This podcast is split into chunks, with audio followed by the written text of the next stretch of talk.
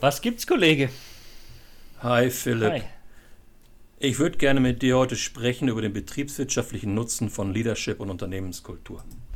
Warte noch mal ganz kurz. Kannst du mir das noch mal ein bisschen langsamer sagen? Das war irgendwie ein Titel, der ist ja irgendwie zwei Sätze lang gefühlt. Worüber möchtest Naja.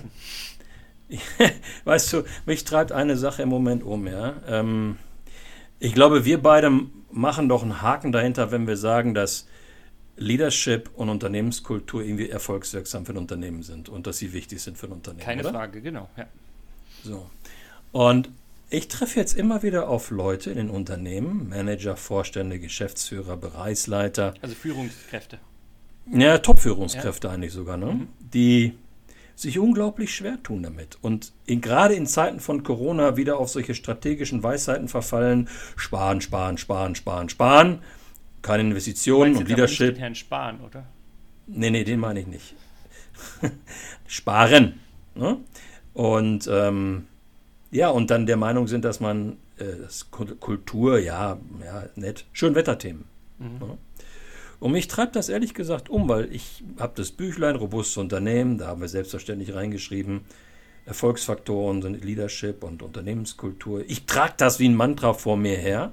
Ich lese es auch immer wieder. Mittlerweile stelle ich mir aber die Frage, ist das nicht irgendwie so, so eine Filterblasengeschichte von der Berater-Community oder Coach-Community, dass wir der Meinung sind, dass das alles ganz wichtig ist und in Wirklichkeit ist das überhaupt nicht wichtig. Deswegen, nein, ich habe keine Selbstzweifel, aber ich wollte es gerne mal mit dir diskutieren, wie deine Erfahrungen dazu sind.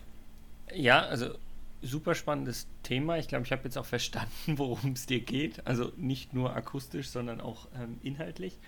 Na, um den betriebswirtschaftlichen Nutzen von Leadership und Unternehmenskultur, weil das ist genau die Frage, die mir letzte Woche gestellt wurde. Herr Weber, wenn das so alles so wichtig ist, was Sie machen, dann sagen Sie mir noch, was für einen betriebswirtschaftlichen Nutzen alles, hat das? Alles gut, Frank.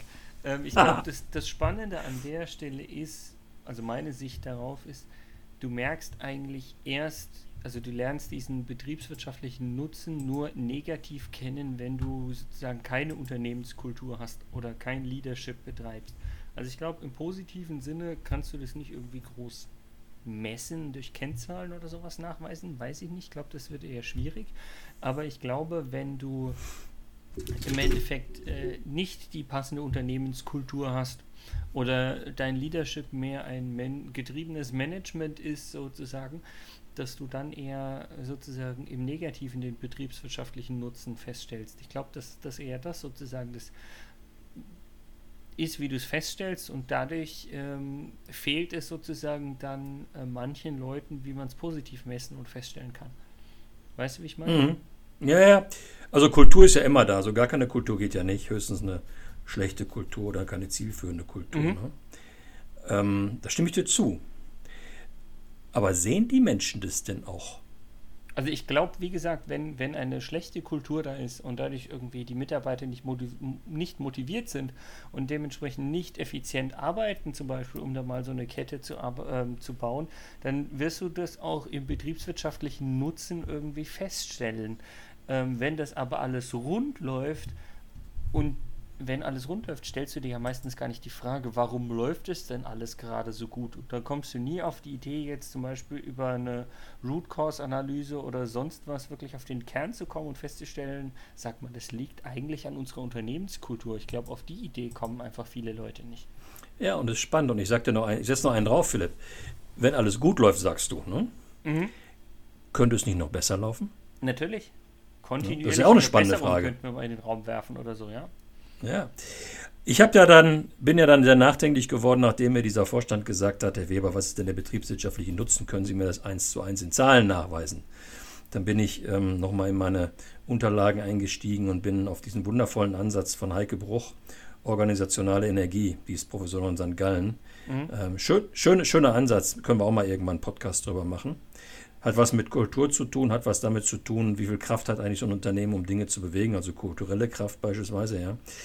Und äh, dort kann man dann Zahlen sehen, dass man beispielsweise sagt, wenn, wenn dass die Unternehmensleistung, die Effizienz von Geschäftsabläufen, der ROI, das Wachstum, Kundenzufriedenheit, Mitarbeiterzufriedenheit, alles diese Dinge, hat sie betriebswirtschaftlich untersucht und sind gravierend, zum Teil im niedrigen zweistelligen Prozentbereich, schlechter, ja, wenn man sich von einer mal, passenden Kultur hin zu einer nicht passenden aber, Kultur. Aber das entwickelt. Spannende ist, was du jetzt gerade gesagt hast, schlechter.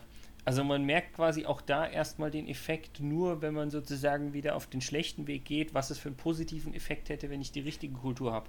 Du könntest es umdrehen, du kannst jetzt in beide Richtungen gemessen. Okay. Du könntest auch sagen, wenn du von einer, von einer nicht passenden Kultur hin zu einer passenden Kultur kommst, dann haben wir im niedrigen zweistelligen Prozentbereich die Dinge in der positiven Richtung gedreht. Das Spannende an der Sache ist, dieser Vorstand guckt sich das an, Mhm. Wiegt den Kopf und lässt sich zu einem, nun ja, Zahlen sind geduldig, hinreißen. Wo er doch vorher Zahlen sehen wollte. Spannend, ne? Ich glaube mittlerweile ein ganz anderes Thema, Philipp. Ich glaube mittlerweile, Vorstände, Geschäftsführer, Top-Führungskräfte erkennen in dem Moment, wo du mit denen, wenn du mit denen über Kultur sprichst, dass sie einen unglaublich hohen Eigenbeitrag haben, was das Thema Kultur prägend ist. Also das Dass Vorleben diese- halt, ja. Ja, zum Beispiel das Vorlegen, das Andersmachen. Ne?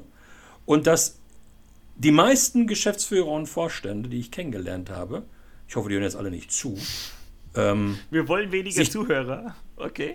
sich durch eins auszeichnen, von allen anderen Organisationen ein Höchstmaß an Veränderungsbereitschaft zu erwarten, Aber selbst nichts zu zeigen. danke, es selber nicht zu zeigen, Ja. beziehungsweise es selber nicht zu haben.